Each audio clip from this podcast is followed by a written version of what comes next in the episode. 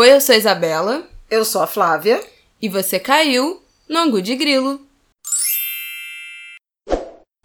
Oi, gente. Boa terça-feira. Voltamos ao nosso dia normal. Tudo bem? Voltamos à nossa programação normal. Bom, essa semana vamos falar sobre a Índia. O pau tá quebrando lá na Índia. Ainda não vi isso nos noticiários brasileiros. Vi rapidamente o Nexo falando sobre isso no podcast dele Durma com Essa, que é muito bom, inclusive recomendo. Mas acho que a gente vai tocar num ponto aí interessante. Vamos passar rapidamente falar sobre as chuvas aqui do Rio. Mais uma vez a gente falando sobre chuva, mas garanto que a gente não vai se, se repetir do que a gente falou já das últimas chuvas que tiveram em São Paulo e em Minas. E, por fim, vamos falar sobre reality shows horrorosos que a gente gosta.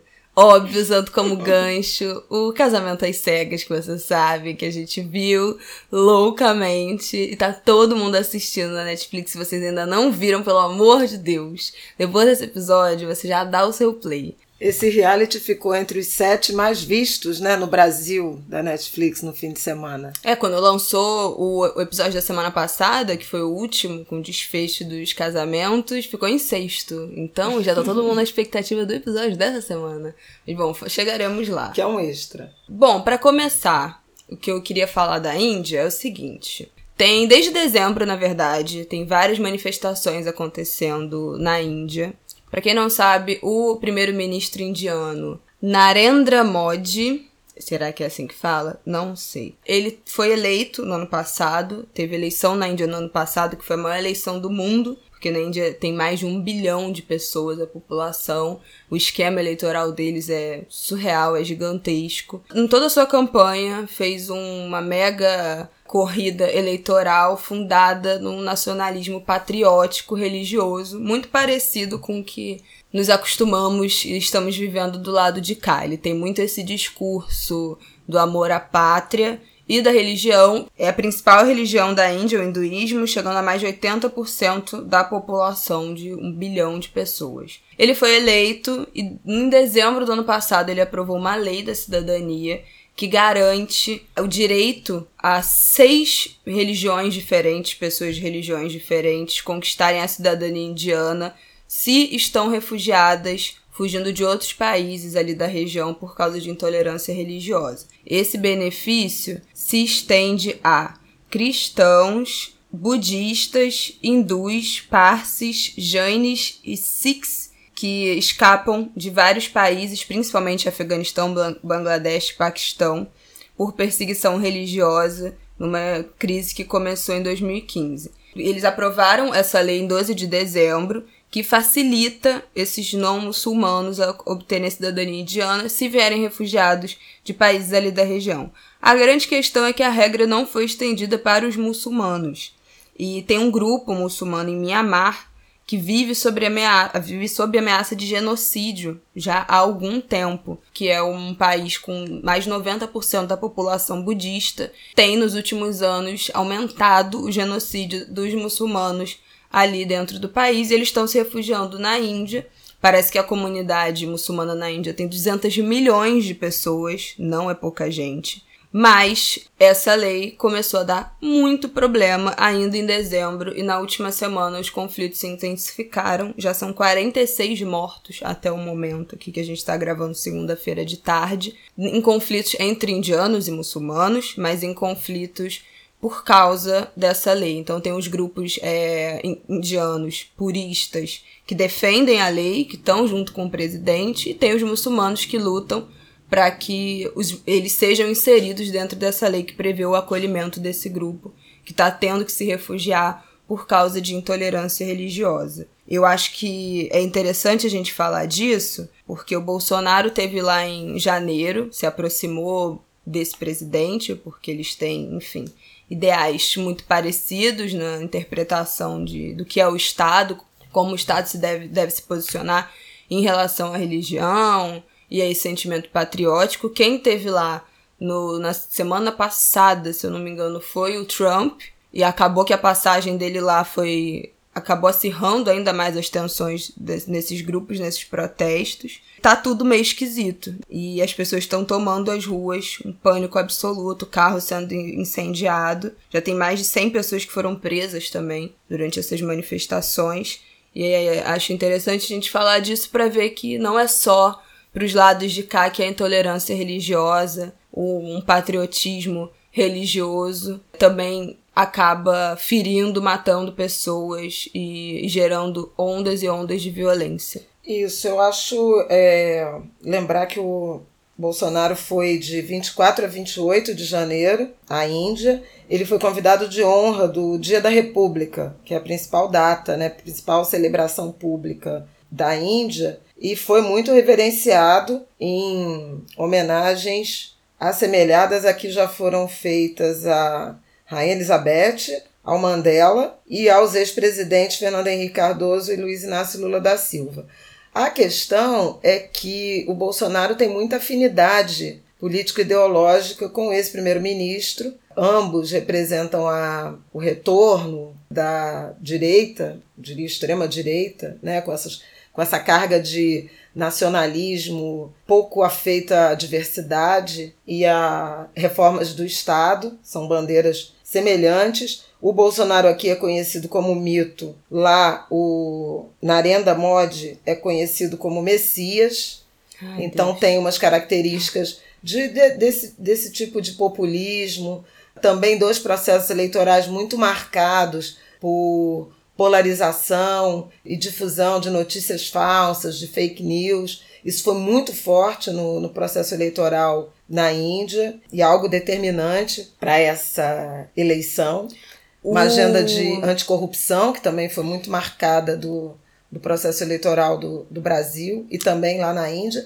Então, tem algumas, alguns pontos né, de convergência entre esses dois líderes, líderes políticos, e muito marcada essa questão da, da hegemonia né, de uma religião, no caso brasileiro, do cristianismo. O Bolsonaro fala muito disso, quer dizer, não apenas alinhado a setores mais conservadores, mais ortodoxos entre os evangélicos, ou entre os protestantes ou neopentecostais, mas também entre. Ele se diz católico, então também dialoga com alguns grupos mais conservadores da igreja, embora a CNBB, porta-vozes da CNBB, da Confederação Nacional dos Bispos do Brasil, tenham já se manifestado de uma forma mais crítica e mais contundente em relação a certos discursos do Bolsonaro e do seu grupo. Um episódio do Café da Manhã, de 22 de maio de 2019, do ano passado, chamado Eleição na Índia é Maior do Mundo, fala mais desse processo eleitoral. A eleição lá tem sete fases. Finalizou a sétima fase, chegava à reta final quando o episódio foi ao ar, então, portanto, oito fases, 900 milhões de pessoas votam. Quem participou do episódio, que foi a Índia, para apurar sobre esse processo eleitoral e participou do episódio da Folha de São Paulo foi a jornalista Patrícia Campos Melo, que anda sofrendo perseguição por esse governo nos últimos meses. É bem interessante entender como é que funciona. O nacionalista, né, Narendra Modi, que ganhou, ele disputou as eleições com Raul Gandhi, que é o herdeiro da dinastia Nehru Gandhi, que governou o país por 49 anos e acabou saindo por meio de acusação de corrupção, enfim.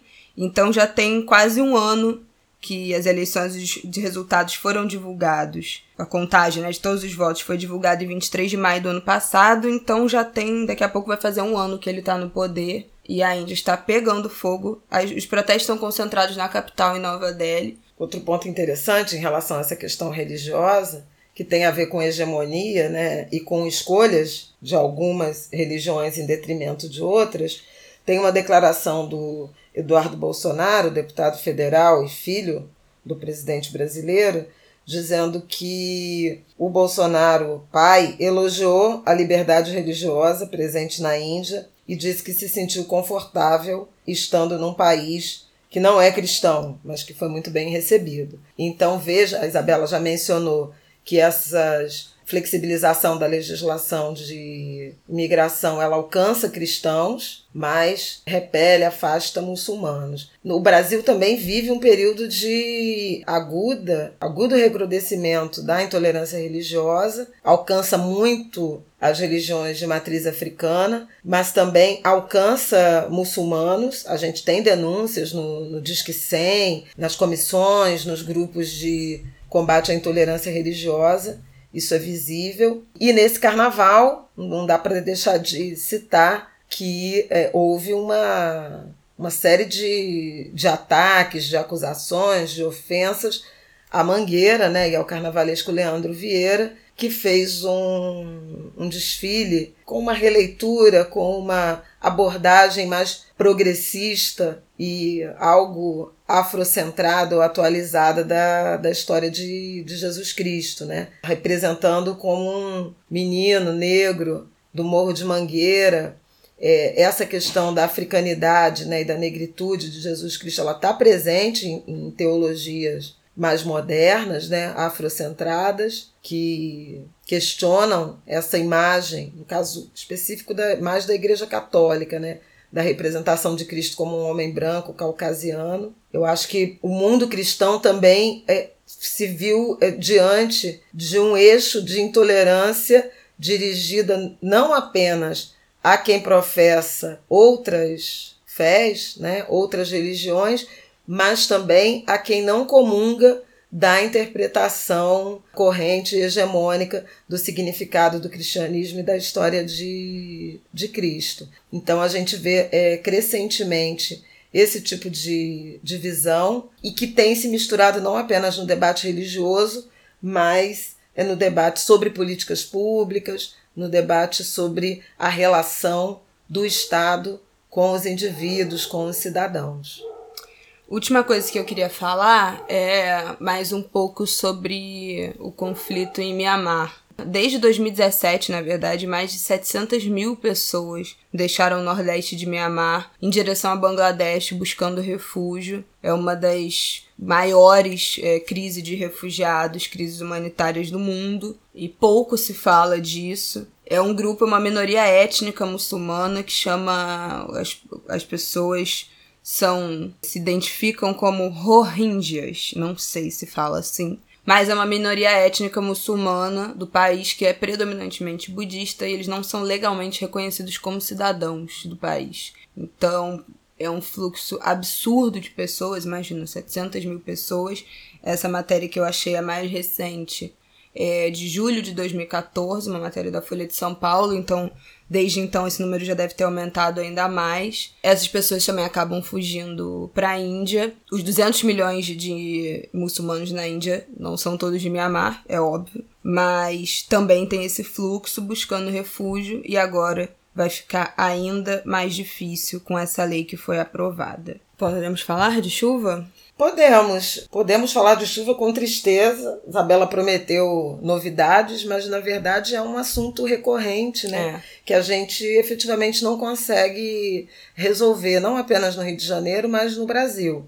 A gente já observou nessa temporada né, de verão grandes tragédias né, em Minas Gerais, no Espírito Santo, problemas gravíssimos, né, uma pane em São Paulo que também deixou mortos, não em, não em igual escala. E agora, nesse fim de semana, chegou no Rio com uma chuva de intensidade muito forte e uma muito frequência longa, né, né, inclemente, porque Tá chovendo desde sábado, a gente está na segunda-feira já. Foi um verão muito úmido, um fevereiro muito úmido, e isso está gerando muita preocupação. Segunda-feira, meio da tarde, são quatro mortos, mas a chuva continua e alguns cenários assim de destruição completa na zona oeste, região do Jacarepaguá, Taquara e Tanque, e na região de Realengo. Mesquita nas na bordas, Baixada. É, Mesquita na Baixada, algumas áreas de Nova Iguaçu, mas assim, um rastro de destruição ali nas bordas do Parque da Água Branca, né? Isso. Na, na zona oeste do. Rio, maciço da Pedra Branca, é Pedra Branca, com uma enxurrada que destruiu rua, arrastou carros, famílias inteiras perderam patrimônio, e uma declaração na primeira coletiva sobre essa situação trágica no Rio de Janeiro, o prefeito Marcelo Crivella, três anos no cargo, candidato à reeleição, se articulando para uma candidatura esse ano, responsabilizou a população, é dizendo que, que a culpa é, dessa mais essa tragédia se deve em grande parte à população que despeja lixo nas encostas e nas margens do rio. No caso da, da, da visão lá de, de Realengo, a gente vê casas construídas na margem, exatamente na beira do, do riacho, que naturalmente, depois de uma chuva tão incessante, virou é, uma correnteza muito forte e deixou esse racho de destruição. A gente sabe que a responsabilidade sobre licenciamento do uso do solo é do município, é da prefeitura. Então, se casas foram erguidas às margens, em locais irregulares, e não houve nenhum tipo de gestão municipal na direção de desocupar esses imóveis e de remover essa população para áreas seguras, para habitações adequadas em áreas seguras, isso não se deve exclusivamente a população que habita aquela região, mas há um poder público que é indiferente a uma situação muito grave de condições habitacionais no Rio de Janeiro e em várias grandes cidades brasileiras. É, são quatro pessoas mortas que morreram na chuva, principalmente na madrugada, de sábado para domingo. Começou a chover na tarde de sábado. Eu tava em casa e fiquei acompanhando no Twitter, já foi trending topics do Twitter a hashtag chuvasRJ. Ainda na noite, madrugada de sábado, com já muitos vídeos da Zona Oeste, uma correnteza absurda, 14 nesse córrego de Realengo, que os carros foram levados para dentro de um córrego. Foram 14 carros arrastados que foram parar dentro de um, um córrego, um valão, enfim. A frase que o Crivella falou hoje durante a coletiva foi que os cariocas gostam de morar perto de área de risco para se verem livres dos esgotos e gastarem menos tubos para colocar cocô e xixi. Essa coisa escatológica. É, uma declaração escatológica. Essa Todas foi no as... de operações. Mais Isso. tarde ele deu a coletiva. Todas as encostas lá são perigosas, mas onde descem as águas predominantemente chamadas talvez, talvez, e as pessoas gostam de morar ali perto porque gastam menos tubo para colocar cocô e xixi e ficar livre daquilo. Essas áreas são muito perigosas. O que eu fiquei mais irritada, assim, indignada, desde sábado, quando eu comecei a pesquisar prestar atenção nas pessoas que estavam falando sobre a chuva no Twitter e a pesquisar é, as hashtags. Fiquei botando realengo na busca, mesquita na busca, chuva, é, para ver as pessoas que estavam botando vídeo, para ver o que estava acontecendo. E eu acabei chegando a dezenas, se não centenas de mensagens de pessoas no Twitter falando: ah, o povo joga lixo na rua e depois fica aí reclamando de enchente. Ah, fica jogando papel, fica jogando lixo no chão e depois reclama que de enchente. É óbvio que a gente sabe que jogar lixo na rua, e aí não é só o papel de bala, né? É você deixar móvel é, na rua que vai acabar, ou então jogar dentro da Baía de Guanabara, dentro de algum valão, algum córrego, jogar saco de lixo dentro de valão, córrego, rio, ainda que seja um rio estruturado, né, no meio da cidade, jogar lixo pelo meio da rua, deixar lixo na calçada e aí às vezes chove e essa correnteza leva, é óbvio que a gente sabe que isso não pode e que isso influencia quando as fortes chuvas caem, porque os bueiros entopem, porque obstrui ah, os lugares onde a água deveria escoar.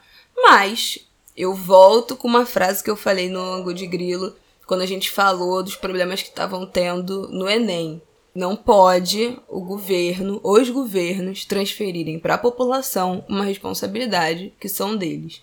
As pessoas jogam lixo dentro de valão, dentro de córrego, eletrodoméstico que pifa, sofá e o lixo de casa, porque não tem coleta de lixo. Não tem.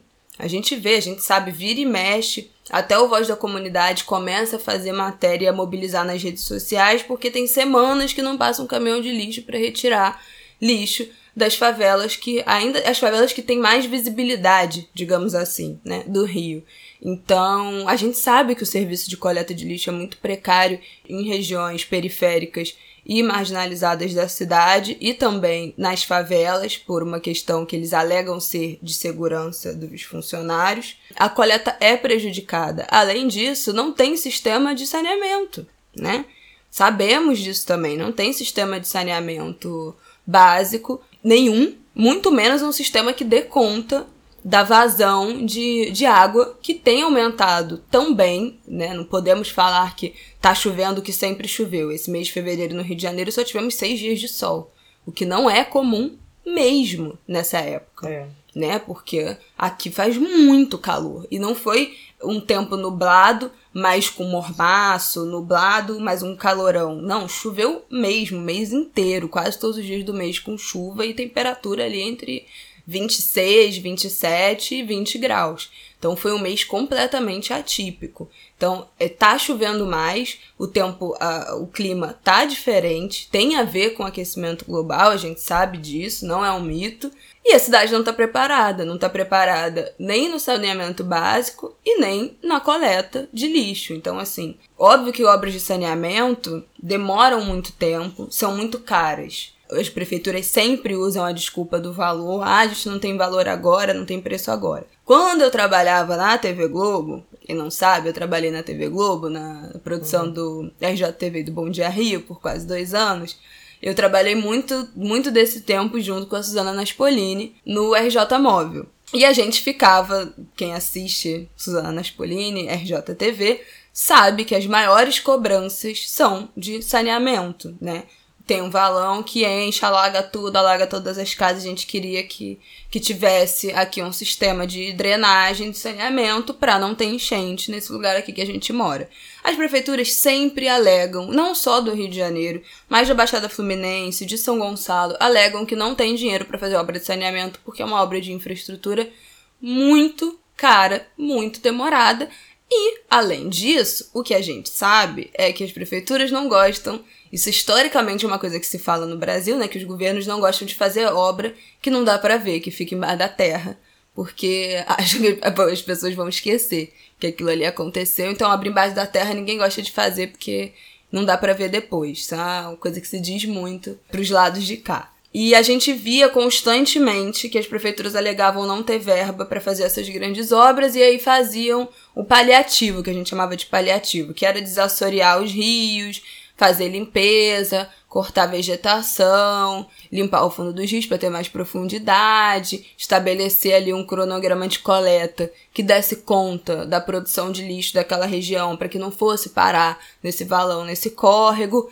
É o ideal? Não é o ideal, mas já é alguma coisa sendo esse momento um momento difícil para a cidade, enfim, pode, pode ser alegado qualquer coisa, esse, pelo menos, esses paliativos deveriam estar sendo feitos e a gente sabe que não está sendo, né? Nesse ano, a verba, eu até catei aqui o que dizem os números sobre o orçamento de enchente do Rio de Janeiro. Caiu 149, 149 milhões em 2020. A previsão é gastar, que o Rio de Janeiro, a cidade, gaste 339 milhões contra os 489 milhões que foram investidos em 2019 no ano passado. A prefeitura diz que serviços de desobstrução e limpeza de rios e canais ocorrem durante todo o ano.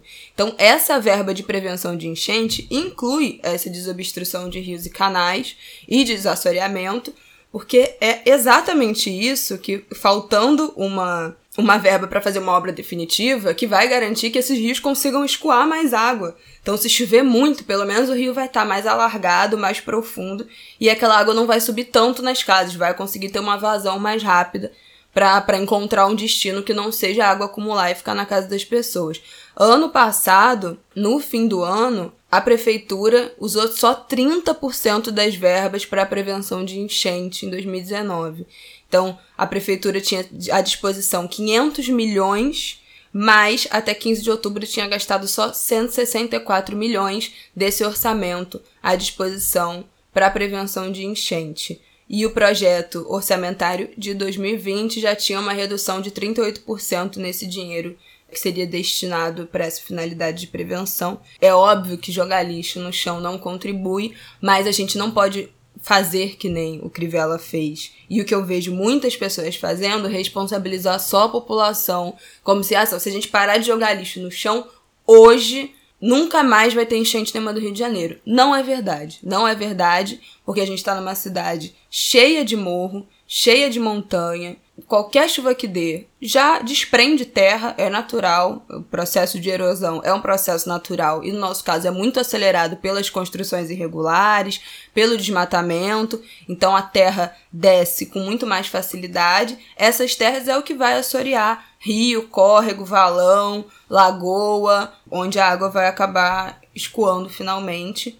Então, só jogar lixo não é suficiente, tem que ter um trabalho de prevenção de enchente, sim, e isso não está sendo feito, então a gente vai continuar vendo esse mesmo filme, infelizmente. É, e pensar na questão da, da topografia, né, da geografia das cidades, né? Eu tô aqui com dois estudos do IBGE que se baseiam aí no, no censo 2010, ou seja, a situação hoje deve ser mais grave, uma vez que a gente não, não, não percebeu nenhum tipo de mudança no perfil urbanístico das nossas cidades mas um deles é um estudo chamado População em Área de Risco no Brasil, que foi feito junto com o Centro Nacional de Monitoramento e Alertas de Desastres Naturais, a sigla é CEMADEM. O CEMADEM monitora 958 cidades brasileiras, quer dizer, quase um quinto né, dos municípios brasileiros que tem esse diagnóstico né, de áreas sujeitas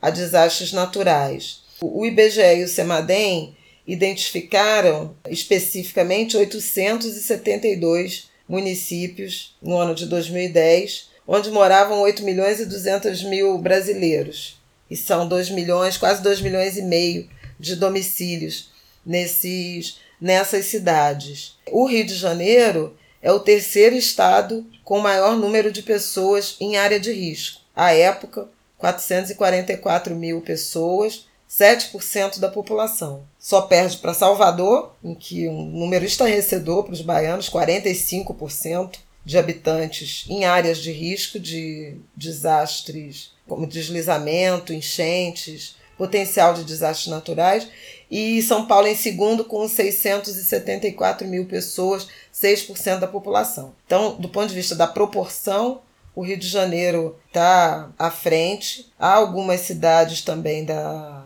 como Petrópolis e na Baixada Fluminense, se a minha memória não está falhando, Duque de Caxias, também com, com esse nível de risco. Então a gente vê que existem informações, mapeamentos, é possível implementar sistemas de alerta. Acho até que a gente evoluiu nos últimos anos em relação a isso, a partir das enchentes é, de alguns anos atrás, se não me engano, 2009, com o sistema de sirenes em favelas que em alguns casos conseguiu prevenir, quando a população tem a chance de ser avisada e de se mover para áreas recomendáveis, áreas mais protegidas. No estado do Rio de Janeiro, Costa Verde, que é a região lá de Angra, né, também é uma área de alto risco. E o segundo estudo é um que hum, fala de, de risco de deslizamento, perfil dos municípios brasileiros, falam de 1.515 municípios que declararam ter sido atingidos por enchentes e enxurradas, 1.726 cidades afetadas por alagamentos e 833 por deslizamentos. É um número muito, muito grande de municípios em situação de vulnerabilidade submetidos a algum tipo de risco. Esse não é um problema só do Rio de Janeiro, é um problema do Brasil, uhum. né? Dessas más condições habitacionais, com agudo descaso, né? Tem muito a ver com a questão do saneamento, que a Isabela já mencionou, e com a responsabilidade de prefeituras de permitir construções e é, habitação em áreas de risco. Como esse é um ano de eleições municipais, eu acho que a gente já falou isso uma vez e vai voltar a falar sempre que for necessário, é bom que o debate político eleitoral ele aborde esse tipo de, de drama, que a população, sobretudo a população mais vulnerável, outro debate é o de racismo ambiental, ela está submetida. E muitas vezes o debate nas eleições municipais se relacionam com coisas que não são da alçada uh, dos prefeitos, por exemplo, segurança pública. Embora município, municípios tenham alguma é, participação nisso, no que diz respeito à manutenção da cidade, mas uso de solo, habitação, educação básica são agendas do município e também saneamento básico é regulação que está subordinada aos municípios e que normalmente eles entregam para as companhias estaduais de água e esgoto. É, acho que a, o debate da corrida municipal ganharia muita qualidade se a gente incorporasse essas agendas como da habitação, do saneamento e do uso do solo essa responsabilização da população é uma coisa que realmente me tira do sério, principalmente quando vem de agentes públicos, mas também me entristece, né, ver a, a população comprando esse discurso que os governos usam para se isentar e atacando uns aos outros ao invés de se unirem contra contra ou pelo menos a favor delas mesmas, né, reivindicando o que pode ser reivindicado a essa altura do campeonato em ano eleitoral. Eu queria aproveitar aqui essa brecha para mandar um, um, salve, abraços, beijos e estrelinhas de orgulho para as pesquisadoras Esther Uhul! Sabino e Jaqueline Góes de Jesus. São as duas cientistas brasileiras que, em 48 horas depois da confirmação do primeiro caso do coronavírus no Brasil, Covid-19 COVID no Brasil e em São Paulo, elas sequenciaram o, o genoma. Duas mulheres brasileiras, uma mulher negra. Beijo no ombro, tá? Pois é, é, é lindo isso porque essa agenda de mulheres na ciência também é algo absolutamente relevante, uhum. né? De modo geral, quando você fala em cientista, isso remete a homens, sobretudo a homens brancos. Então, a gente precisa dar nome e sobrenome às mulheres que se destacam é, na ciência. Na semana passada também morreu a Catherine. Ah, é, do Estrelas Além do Tempo. Exatamente. Que cientista foi da NASA. Mulheres que principais que conseguiram levar o primeiro homem à Lua, o primeiro foguete. Foram seus cálculos que ajudaram a missão Apollo 11 a ter sucesso e Neil Armstrong a pisar na Lua em 69. Sim. Mas também as que estabeleceram a trajetória da primeira viagem ao espaço de um norte-americano, Alan Shepard. Ou seja, fez tudo, Dominou, né? Catherine é... Johnson faz tudo, como diria o meme. E não tinha essas compos... essas, esses computadores, não. Era papel, tá, caneta, querida. lápis, conta na mão. Que é o que acho que foi interpretada pela Taurad, né? P. Hanson, no Estrelas Além do Tempo. Morreu com 101 anos. 101 anos, Jesus. na semana passada, dia Ai, 24. É, é muito tempo. Bom, é, última coisa que eu queria falar, que eu acabei de receber um alerta aqui, um trame-trame aqui no celular. Já temos 433 casos suspeitos de coronavírus no Brasil. Enfim, gente, aquilo que a gente já falou mais de uma semana aqui. Coronavírus aumentando como o número de casos como previsto. Economia, um caos também como previsto. Vamos ver o que acontece. Não aguento mais falar de coronavírus aqui nesse Mood Grilo. Ah. Casamento às cegas. Deixa eu introduzir o que, tá. que é. O que, que é, mãe? É um comentário breve sobre. Eu ia falar uma coisa. Não, peraí, vou falar que rapidinho. Que é? é? que a, a, nova preocupação na onda do. nessa questão aí do coronavírus, do Covid-19, é a reinfecção. Já teve um caso no Japão de uma mulher que apresentou de novo a doença e agora um caso na China. E aí estão estudando, na verdade, se é, foram reinfectadas, quer dizer, uma outra contaminação, uma segunda contaminação, ou se o tratamento não está sendo suficiente e o vírus ele fica adormecido e volta a, a agir no organismo. É Esse é um ponto importante para estabelecer o tamanho do tratamento, a intensidade do tratamento. Agora sim, casamento às cegas. Bom, para quem não sabe, Casamento às Cegas é um reality show da Netflix que a premissa é a seguinte: são 15 participantes, homens e 15 mulheres. Eles ficam em casas separadas, né? As mulheres numa casa e os homens nas outras. E eles têm, eles começam a ter vários encontros uns com os outros, com a perspectiva de casar. O casamento é um reality show para você sair casado no final. São três semanas.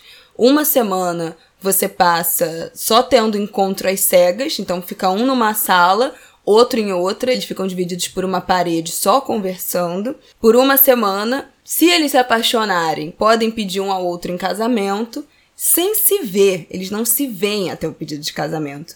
As pessoas só vão se encontrar, veem pessoalmente, se pedirem um aos outros em casamento. Aí eles pedem, a pessoa aceita ou não, e aí eles se encontram, se veem pela é, primeira se vez. aceita, aí sim eles se encontram. Mas a premissa é uma premissa curiosa, a partir de pesquisas e psicologia, psicologia social, de relacionamento, que mostra que a questão física não é determinante para o sucesso de uma união, que há elementos outros mais relevantes, companheirismo, afinidades de histórias e tudo mais, e que muitas vezes os relacionamentos eles são atravessados por essa é, superficialidade da aparência física. Então, Em o inglês reality chama Love is Blind, né? Que eles ficam o tempo todo. Você pode provar que love is blind, o amor é cego. Então a premissa é provar se o amor pode ser cego, se alguém pode se apaixonar por outra pessoa sem ver ela fisicamente, só conversando.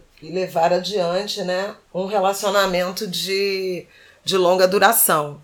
Então, assim, é muito nessa percepção de que, a partir de características que a gente preze, independentemente da, da questão física, da atração física, se é possível levar adiante um relacionamento num prazo de um mês. É, São cê- 30 e poucos dias, 30 dias aproximadamente. até você casar. E aí, depois que vocês aceitam o pedido, né? Que faz o pedido ali naquela primeira semana, sem nunca ter se visto, só tendo encontros com uma parede no meio, pedem casamento. Se aceita, eles se encontram e aí vão passar uma semana de férias num resort. É, uma- ver se é isso pequena lua de mesmo, mel. uma lua de mel. E depois eles vão morar juntos. É, no apartamento lá, que a produção, num conjunto habitacional, no condomínio, que a produção coloca todos esses casais que conseguiram chegar até esse momento. E aí essa é a parte que as pessoas vão conhecer a família uma da outra, que vão conhecer os amigos. Até esse momento eles ficam sem celular, então a família não sabe, acham que eles estão viajando, não sabem o que aconteceu até que a galera É, volta ou sabem que tá num ah, experimento, tô noivo. mas não que... É muito doido. Mas assim, o que eu queria comentar primeiro é que eu já acho que esse negócio começa falho, porque todo mundo é super padrão, né? Então, assim, tem um homem negro, duas mulheres negras, mas ainda assim, elas eles estão dentro do que, do que seria um padrão é, eurocêntrico, de certa forma, usam cabelo liso, são magras, gostosonas, o cara é alto, barbudo, é super estiloso. Então todo mundo é super magro, todo mundo é super atlético, alto, todas as outras pessoas são muito brancas, louras, as mulheres são tipo Barbies, assim. Então, essa premissa do ah, o amor é cego, já pra mim já acaba aí, porque se eu queria ver, eu queria ver se fosse uma um monte de gente fora do padrão, se na hora que caísse, lá, abrisse a porta pra eles se verem a primeira vez, se ia ser essa paixão toda, se ia ser todo mundo, ah, meu Deus, não, não. E, inclusive tem um caso que fica muito claro que o cara é mais baixinho, né? E ele é mexicano. E a mulher, assim, quando cai o pano, ela já fala logo: Ah, eu não esperava que ele fosse assim fisicamente. Eu achava que ele fosse ser mais alto, mais maior, enfim, que ele fosse ser um cara grande. Então, tem sim questões de estéticas que, obviamente, a série não, não leva em conta, porque todas as pessoas que fazem parte são absolutamente padrão. O que, que eu acho que vale a pena lembrar? Concordo com a Isabela sobre essa questão de, de certos padrões já determinados, mas é muito impressionante a ansiedade das pessoas por terem um, um relacionamento né, estável, um compromisso. Esse programa tem gente muito jovem, 24. né? é, um jovem de 24 anos que já acha que precisa de um experimento desses para para se casar, para encontrar uma companheira. Moças de 25 anos, eu acho que a pessoa mais velha tinha 34 anos. É. Uma mulher de 34 anos. Isso me impressionou muito, essa percepção de solidão, né, que pessoas jovens andam tendo, né, e um certo desencanto com a possibilidade de encontrar aí na rotina, de ter um pouco menos de ansiedade, Não de, de encontrar fácil. na, na vida, no dia a dia, né, uma, um companheiro, construir uma relação e a disposição de, de se comprometer né, com uma relação. E eles falam isso a a- o tempo inteiro, né? Para a vida Nossa, toda. é e tal. muito doido. Eu Em um fiquei, mês. gente, porque todos eles ficam nessa, ai, não sei se eu vou aceitar ou não, não sei se eu vou casar ou não, porque é um compromisso pra vida inteira. E eu fico, gente, que pra vida inteira você se separa. Que é isso? No Brasil todo mundo se separa, casa, casa separa, divorcia. Não tem esse negócio. Eu fiquei muito impressionada com essa noção de que se você aceitar um pedido de casamento e você casar, você é obrigado a ficar com aquela pessoa para o resto da sua vida. Isso, ainda que eu seja uma pessoa que queira casar formalmente, queira construir uma família aí nos moldes tradicionais de casamento e tal, eu não tenho essa noção de que se eu casar, eu vou obrigatoriamente ter que ficar com aquela pessoa a vida inteira e aquela é uma decisão que vai pesar pro resto da minha vida. Mano, não tá feliz, ó. Beijo, tchau. Cada um pro seu lado e vida que segue. Eu fiquei muito apavorada com isso. Muito. Cruz, credo. É bom lembrar que nos Estados Unidos, essa questão do divórcio é algo bem mais complicado e de muita disputa e muito cara, né? Por isso que tem tanto filme de divórcio, eu acho, nos Estados Unidos, de separações e tal. O último foi esse que, inclusive, concorreu ao Oscar. História de um é, casamento. História de um Casamento. Ótimo filme que me- mexeu demais comigo, eu adorei esse filme. Mas é exatamente essa interferência da indústria dos advogados, desse patrimonialismo exagerado. Então, acho que também tem uma, uma nuance aí de diferença cultural que ajuda a explicar por que, que eles, quando falam em casar, falam num compromisso para a vida toda. Deus Mas, de qualquer maneira, me chamou a atenção essa ansiedade né, da juventude por construir uma relação, um casamento, que me parece tem a ver com uma dificuldade de fazer isso em, em formas convencionais, né, de forma convencionais e esperando. Que mais? Ah, eu preciso fazer uma análise de Lauren e Cameron. Gente, sem brincadeira, assistam essa série só pra ver esse casal. A Lauren é uma mulher negra e o Cameron é um cara branco. Eles se apaixonam por essa nesses encontros cegas, né, sem ver um ao outro. Pelo que eu entendi, eles não deixam, a produção não deixa você perguntar sobre é, como a pessoa é fisicamente, até porque isso perderia, se a pessoa se descreve inteira, isso perderia o elemento de que o casamento é cego. Então eles não sabem como eles são fisicamente, até a hora que cai o pano, ele vê que ela é uma mulher negra, ela vê que ele é um homem branco, e aquilo vira uma grande questão pra ela, porque ela faz parte de uma família inteira monorracial, os pais são negros, irmão, enfim, todas as amigas, ela tá 100% inserida dentro da comunidade e do ativismo da luta negra, ela e a família, e ela começa a o ficar pai é um ativista, um militante histórico. E a o- gente está falando de Atlanta. Pois não é, é, trivial, gente, é né? Uma família negra em Atlanta. Atlanta é uma espécie de meca do movimento negro, né? De onde vem Martin Luther, tem mais de 40 anos, desde os anos 70, elegem prefeitos negros. Teve até uma relação interessante de Atlanta com Pantera Negra, mas aí outro dia a gente fala disso. E aí é muito interessante ver quais são os questionamentos que brotam nos outros casais, que, enfim, não tem nada a ver com questão racial necessariamente. Até aparece ali em outro, em outro casal que a mulher é venezuelana e tem família ainda na Venezuela. Mas para o casal, a Lauren e o Cameron, isso é o fator principal para ela ser uma questão se ela vai entrar nesse casamento ou não. O fato de ser um cara branco, o fato de que ela vai ter que peitar toda a comunidade em que ela se insere, a família, ela vai ter que ficar se explicando e tal. Eu confesso que a gente começou a ver, pouquíssima gente estava vendo ainda, né? A gente começou a ver logo que, que lançou. E eu falei, cara, se as pessoas forem ver isso aí, vai virar uma polêmica, porque o povo adora, né? Falar de relacionamento interracial, vai virar uma grande polêmica. E eu fiquei extremamente surpresa de que foi o casal preferido de todo mundo, inclusive de vários ativistas e pessoas jovens do movimento negro que eu vejo frequentemente falando sobre defendendo o relacionamento monorracial e acabou sendo o casal queridinho de todo mundo que vê a série. E aí o que que eu vou atribuir a isso? O Cameron ficou loucamente apaixonado por ela e você vê ali na, na, na série uma mulher negra sendo absolutamente bem tratada, amada, é. amada assumida. Pô, ele adora ela, no sentido de adoração mesmo. Eu fico, nossa, ele trata a mulher do jeito uma coisa. Ele chora. Tudo ele chora, que eu te amo, aí chora. É uma coisa de doido. Você observar essa relação desse laço sendo construído em tanto tempo, mas o cara é inegavelmente louco por ela. E assume ela, e pra ele não, não é uma questão em nenhum momento o fato dela ser uma, uma mulher negra. E ele fala sobre isso. Eu sei que se a gente tiver filho. Em uma semana, tá? Que eles. sei que se a gente tiver filho, eles vão ser lidos racialmente como negros. Isso para mim não é um problema. Então, foi muito interessante para mim ver como esse casal foi acolhido, sendo um relacionamento interracial, mas foi acolhido. E pelo que eu entendi, já fuxicando aí as redes sociais depois, é, foi acolhido por, por muita gente também nos Estados Unidos, por outras galeras de outros países que estão assistindo. Foi o casal preferido da galera, apesar de ser uma relação que tem essas tensões.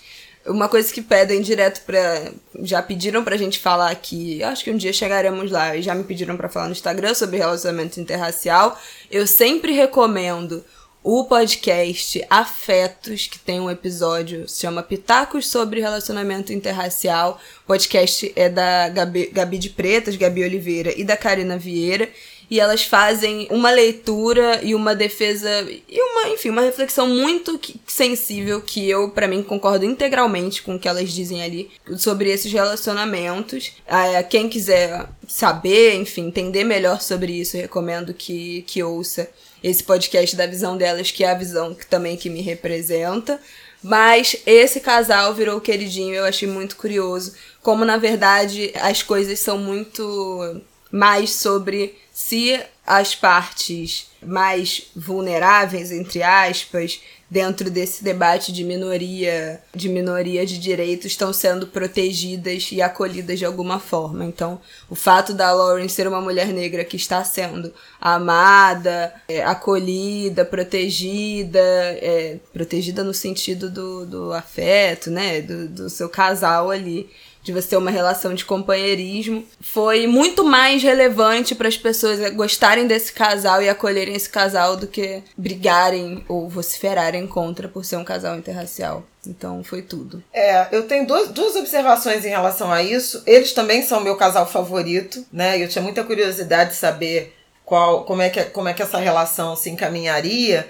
Mas eu acho que tudo isso que a Isabela está falando tem a ver com um debate muito individual, que em nenhum momento, acho que é bom a gente falar isso aqui, anula a questão estrutural de quando a gente uhum. fala da solidão da mulher negra ou dessa dificuldade das relações monorraciais, do, dos relacionamentos afrocentrados que são idealizados, mas que nem sempre na prática funcionam e todo esse debate sobre palmitagem que se fala, né, de homens negros que preferem mulheres, escolhem mulheres brancas, sobretudo para se casar, ou de mulheres negras que, que, que são é, ativistas e se envolvem com homens brancos. Tem uma questão individual de pessoas que se encontram e, e se amam, e existe sim uma questão estrutural do racismo brasileiro e brasileiro em particular que nos torna em alguma medida autodepreciativos. Então, como você não vê é, beleza no seu corpo, no seu cabelo, no seu nariz, né, no seu tipo físico, você projeta essa idealização é, amorosa em pessoas brancas, homens e mulheres, e isso precisa ser debatido para desconstruir essa é, visão, essa, essa visão depreciativa que o negro tem de si próprio, a partir de uma construção desse racismo dessa ideologia do embranquecimento na sociedade brasileira. Isso não significa que você não, não vá se apaixonar ou se envolver com pessoas brancas. Eu mesmo tive dois maridos, os dois são os dois são brancos. Agora, tem muito a ver também com a forma como essas pessoas brancas se inserem na, na vida de pessoas negras. Porque há maridos e mulheres brancas que repelem a família negra do outro, que embranquecem os que filhos. embranquecem filhos e a própria pessoa, uhum. é, o próprio conge, por exemplo, cortando o cabelo do, dos filhos, alisando das filhas, rejeitando uma estética afro uh, nas mulheres ou nos homens e não tendo comportamentos antirracistas. Então, assim, ah, é possível o relacionamento e a felicidade? É possível o relacionamento e felicidade. Mas acho que uma pré-condição é exigir o antirracismo desse seu parceiro. Ele vai precisar ser um aliado eh, dessa causa. Em nenhum momento desrespeitar qualquer dos aspectos, e mais do que não desrespeitar, atuar a favor, a partir do seu lugar de fala, a partir da sua inserção social, na naturalização da presença das pessoas negras, respeitar a representatividade, ser aliado disso. Eu acho que esse é um, um ponto importante nesse debate. E aí queria lembrar do encontro, ah, vou fazer um pequeníssimo spoiler, pode? Do encontro do Cameron com o pai da Lauren, em que a primeira pergunta que ele faz é: Você se imagina numa sala é, cheia de negros? É e aí não vou contar a resposta e tal, mas veja que é, é esse, esse desconforto, e, e essa pergunta me, me alcançou muito, porque eu quase sempre sou a única negra nos espaços sociais que se relacionam com o meu trabalho, por exemplo, né? é, e vários dos meus amigos jornalistas. Eu sou a única amiga negra de vários dos meus amigos jornalistas, grandes amigos, mas que não têm a experiência da diversidade.